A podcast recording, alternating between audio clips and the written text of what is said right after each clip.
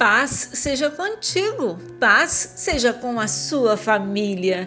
Como está escrito, as coisas que olhos não viram, nem ouvidos ouviram, nem jamais subiram ao coração do homem, são as que Deus preparou para os que o amam.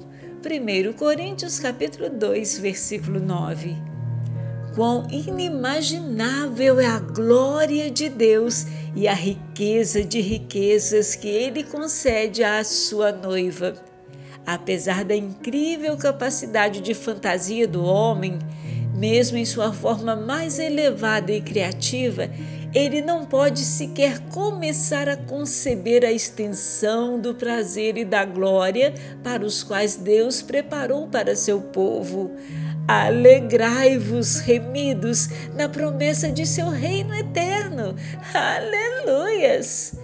Pois quem conhece os pensamentos de uma pessoa senão o próprio espírito dela? Da mesma forma, ninguém conhece os pensamentos de Deus senão o Espírito de Deus. E nós recebemos o Espírito de Deus e não o Espírito deste mundo, para que conheçamos as coisas maravilhosas que Deus nos tem dado gratuitamente.